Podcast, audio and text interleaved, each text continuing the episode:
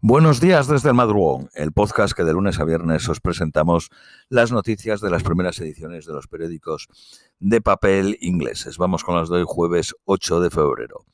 Periódico de Guardian. El primer ministro Netanyahu rechaza el plan de Hamas del alto al fuego y confirma la operación en Rafah y rechaza la presión de Estados Unidos de mover más rápido moverse más rápido hacia un acuerdo diciendo que no habrá solución a los asuntos de seguridad de Israel, excepto la absoluta victoria sobre Hamas.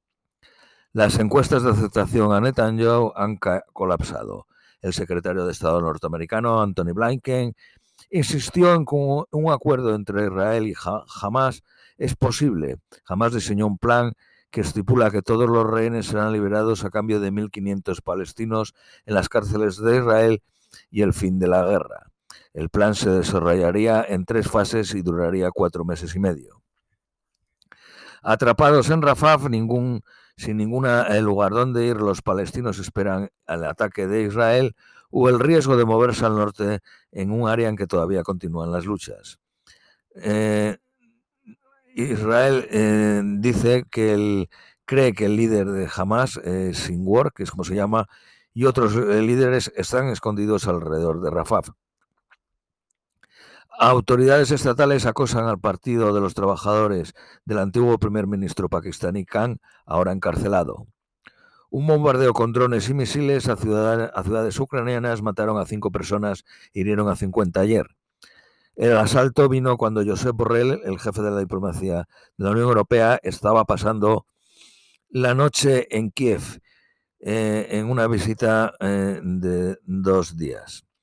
La ONU dice que el conflicto ha matado a 10.000 civiles y herido a 20.000. El periodista y entrevistador, antiguo entrevistador de la Fox News, Turker Carlington, eh, pues parece ser que sale, saldría hoy al aire la entrevista, su entrevista con Putin. Oficiales del Comité Republicano Nacional quieren que la candidata Haley abandone la carrera presidencial para conseguir mayor financiación. La canción española elegida para Eurovisión, que contiene la palabra zorra, ha dividido a la sociedad española.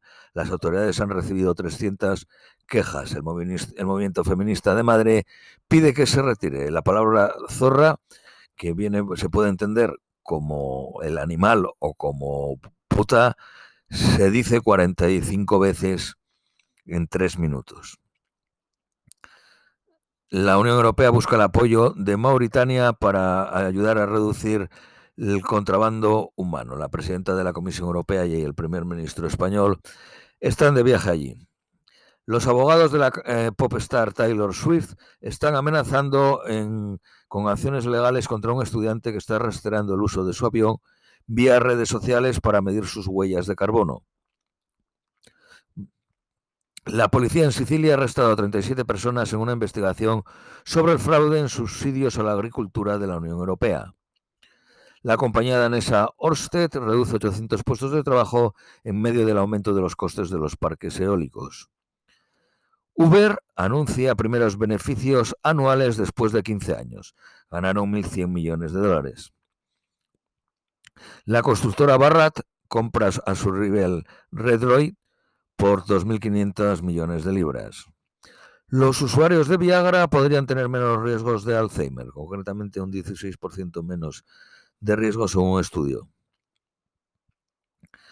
Una política controvertida para quitar la básica protección de alojamiento a los solicitantes de asilo ha sido retirada por el gobierno. Periódico Daily Telegraph. 2.700 criminales están recibiendo prestaciones sociales. La media de temperatura de París ha subido un grado y medio centígrado. Periódico de Independence. Los, compradores de la primera casa necesitan encontrar un depósito de 53.000 libras. El pop, eh, el pop star pedófilo Gary Glitzer se le ha negado la prisión, salir de prisión. A Boris Johnson se le ha dado el permiso de renovar su casa de 4 millones de libras. Un ataque de Estados Unidos mata a un líder de Qatar Hezbollah en Irak. Qatar Hezbollah es la rama de Hezbollah en Irak. Al menos 29 muertos en Pakistán en dos oficinas electorales poco antes de las elecciones generales. Las hienas se comieron a un hombre cerca de una universidad en la capital de Kenia.